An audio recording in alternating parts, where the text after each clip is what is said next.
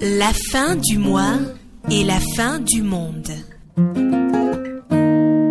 Un podcast proposé par le Civic Academy for Africa's Future en partenariat avec le Centre interdisciplinaire de recherche sur l'Afrique et le Moyen-Orient de l'Université Laval à Québec.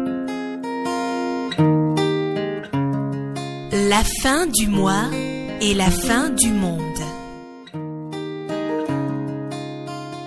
Bonjour, je suis Vincent Haguet, assistant de recherche au CIAF. Je vous introduis dans cette émission qui donne la parole aux jeunes d'Afrique sur les problèmes environnementaux, avec cette question centrale, comment concilier les préoccupations de vie décente au quotidien et celles de protection de l'environnement? C'est ce que résume la formule la fin du mois et la fin du monde.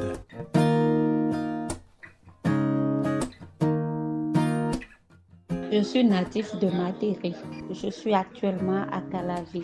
Cette voix est celle de Souana, étudiante en sociologie que nous avons interrogée à Porto Novo en même temps que d'autres jeunes béninois sur le choix de leur lieu de résidence. S'il m'était donné de choisir où je veux vivre, je dirais que je, choisirais vivre à Calavi comme je l'ai fait. Parce que Calavi est une ville très belle, un peu calme. Actuellement, Matéré est dans une chaleur qui ne dit son nom à cause de quoi? De la déforestation. Ce phénomène ne permet pas à la population de rester dans la chambre. Au dehors, le vent est chaud dans la chambre. C'est tout est chaud. La réponse de Swana fait figure d'exception, car presque tous les autres intervenants que l'atelier de recherche-action a réunis auraient souhaité vivre en province. Si je dois vivre quelque part, ce serait dans le nord. Diane Aurore est entrepreneur. Actuellement, je vis à Porto Novo, en pleine ville. Elle garde un bon souvenir d'un séjour récent au nord-ouest du Bénin. J'ai eu l'occasion de faire un tour il y a quelques semaines.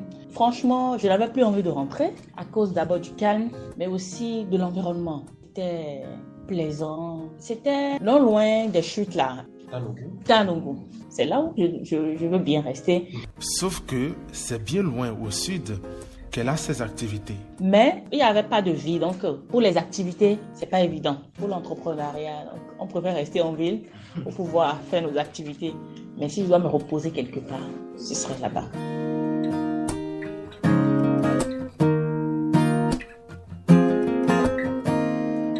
Les bruits, la mauvaise qualité de l'air et autres problèmes, la liste des griefs contre les grands centres urbains, Cotonou en tête, est longue.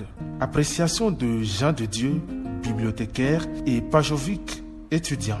Je vis à Djara. Si on me demandait d'aller vivre quelque part d'autre, je dirais je vais encore aller un peu plus loin parce que je serai pas contraint de respirer l'air pollué. Parce que quand tu es dans, dans les zones de Adjoum, un peu vers le plateau, là-bas, tu respires de l'air frais. Il y a la différence qu'on qu'on note en même temps au niveau de l'air qu'on respire là. Parce qu'en plein cœur de la ville, à Porte-Nouveau, comme à Cotonou, Cotonou est encore pire. Donc, euh, tu respires les gaz d'échappement, ce qui ne fait pas bien à ton organisme. Donc, si je devrais vivre, je vais encore aller un peu plus loin. Donc, il y a des problèmes qui se posent là où vous vivez. Généralement, il y a les, les gaz d'échappement. Quand, quand vous faites l'expérience et vous quittez un peu le cadre ici, et vous allez peut-être dans, je dirais, tout près d'Ambonoula, par exemple, vous allez constater une différence nette de l'air que vous respirez ici dans Porto Novo ou bien que vous avez dit, vous avez respiré le jour-là de votre passage.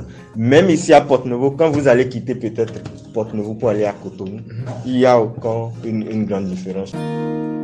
L'environnement dans lequel vis n'est pas assez entretenu. On peut voir partout des sachets, des déchets qui sont jetés dans la nature.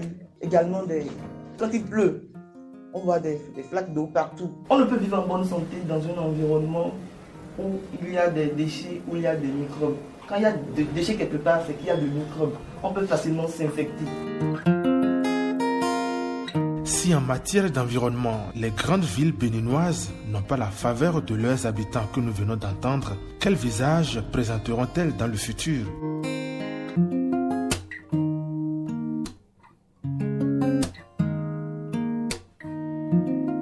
Le CIAF et le CIRAM vous remercient d'avoir suivi ce programme. Pour retrouver tous les épisodes de la série, rendez-vous sur nos sites www.ciaaf.org et ciram.ulaval.ca. À très bientôt.